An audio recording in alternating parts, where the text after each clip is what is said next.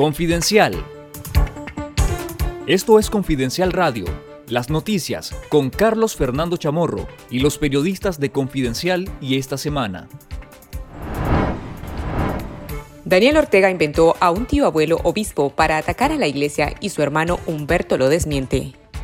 Daniel Ortega inventó un tío abuelo obispo para descalificar políticamente a la Iglesia Católica, este lunes durante la conmemoración del 41 aniversario de la Cruzada Nacional de Alfabetización.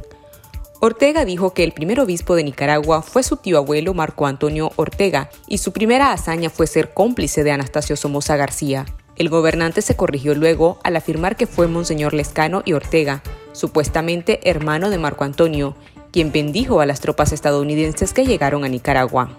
El general en retiro y hermano de Ortega, Humberto Ortega, confirmó a Confidencial que Marco Antonio Ortega Echeverry fue en realidad su abuelo y el religioso a quien se refirió el mandatario es Monseñor Lescano, consagrado como arzobispo el 3 de mayo de 1914. Humberto Ortega detalló que su abuelo Marco Antonio era pariente de Monseñor y no fue ningún cómplice, sino que más bien abogó por su padre Daniel Ortega Cerda para evitar que lo fusilaran en 1934.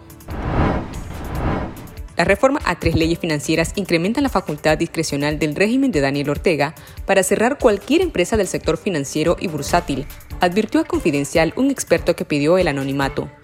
La Asamblea dominada por el sandinismo aprobó este martes la reforma a la Ley de Mercado de Capitales, Ley General de Bancos y la Ley de la Superintendencia de Bancos y otras instituciones financieras propuestas por Daniel Ortega. Además de imponer multas que resulten disuasivas, un experto en derecho bancario dijo a Confidencial que Ortega otorgó a la superintendencia la facultad de cerrar o descabezar bancos, además de imponerles sus propios administradores. El FSLN justificó las reformas con la necesidad de cumplir los señalamientos hechos a Nicaragua por el Grupo de Acción Financiera Internacional para Latinoamérica sobre la prevención del lavado de activos, financiamiento del terrorismo y proliferación de armas de destrucción masiva.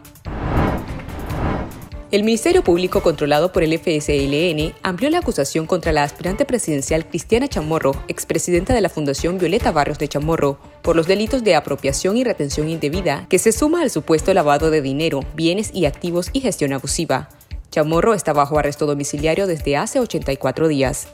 Asimismo, acusó a Pedro Joaquín Chamorro Barrios, secuestrado desde hace 60 días por gestión abusiva y apropiación y retención indebida, e imputó diversos delitos a seis ex trabajadores de la Fundación, Walter Gómez y Marcos Fletes, secuestrados desde hace 89 días, y contra Ana Elisa Martínez, Egma López, Guillermo Medrano y María Lourdes Arróliga, así como al conductor de Cristiana Chamorro, Pedro Vázquez, en la investigación contra la Fundación Violeta Barrios, el Ministerio Público acusó al periodista Carlos Fernando Chamorro, director de Confidencial, por presunto lavado de dinero, gestión abusiva y apropiación y retención indebida, a pesar de que ni Chamorro ni Confidencial tienen algún vínculo legal, económico o institucional con la Fundación Violeta Barrios. Las acusaciones fueron admitidas este martes en una audiencia secreta de ampliación de acusación y audiencia preliminar en la que también se decretó prisión preventiva para quienes ya están detenidos y detención para quienes se encuentran en libertad.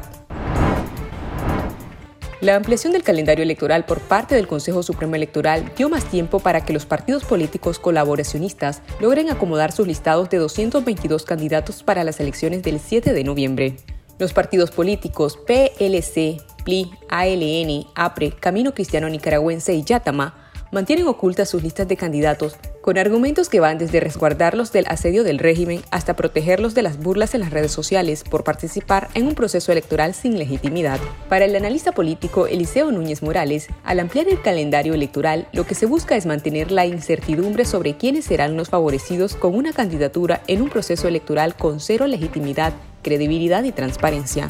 En la misma lógica estaría la decisión del Poder Electoral de reducir la campaña electoral a tan solo un mes y medio, cuando estaba prevista que fuese por dos meses y medio. Si desean recibir todos los días información verificada con las alertas noticiosas de Confidencial, les invitamos a suscribirse de forma gratuita al número de WhatsApp 8577-1820. Lo único que tiene que hacer es guardar el número 8577-1820 entre sus contactos y enviar la palabra suscribirme.